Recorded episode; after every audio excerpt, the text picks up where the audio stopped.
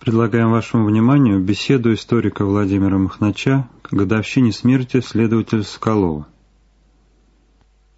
10 ноября по новостильному календарю 23 в 1924 году скончался Николай Алексеевич Соколов, следователь по делу о убийстве государя и царской семьи. Он недолго прожил. С 1882 по 1924 год. Неполных 42 года.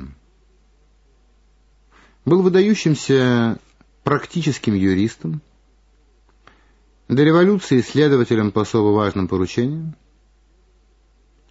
и следователем, чья проведенная в тяжелейших условиях следственная работа была безупречна. За короткий срок он сумел собрать все материалы, все показания в условиях гражданской войны, в условиях разрухи, когда не хватало кого угодно, в том числе и квалифицированных юристов, когда Менялась постоянно линия фронта. Приближались большевики. Собрать все. Собрать вещественные доказательства. Установить факт не только убийства и последующего уничтожения тел, заметания следов бандитской шайкой. Он сумел доказать, что злодейство было тщательно спланировано большевистской верхушкой и прежде всего Свердловым. Впрочем, естественно, к этому делу причастны по крайней мере все члены тогдашнего ЦК и сам Ульянов Ленин, и поэтому тот, кто сейчас размахивает его портретом или пишет на заборе «Ленин, Ленин», выступает как злобный враг России, как сторонник ее убийц, чудовищных преступников. Следствие могло бы дать большие результаты, но Соколову пришлось отступить с Белой армией. И при этом он спас материалы, спас вещественные доказательства и продолжал работу, которую уже никто не мог ему поручить, никто не мог от него потребовать. Ему не для кого было его выполнять, он продолжал ее во Франции в эмиграции. Доведя расследование до конца, он все подробно изложил в книге, которой уже не увидел, которая была издана только после его смерти.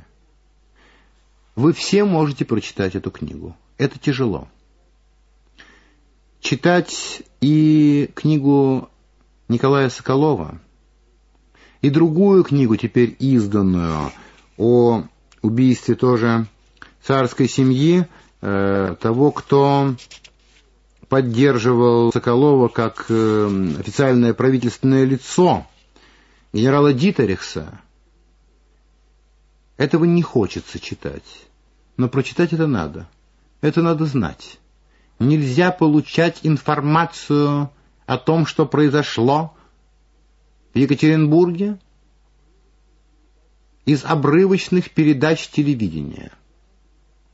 Нельзя воспринимать информацию о якобы нашедшихся останках царской семьи, учитывая приближающееся прославление, речь идет о обретении святых мощей.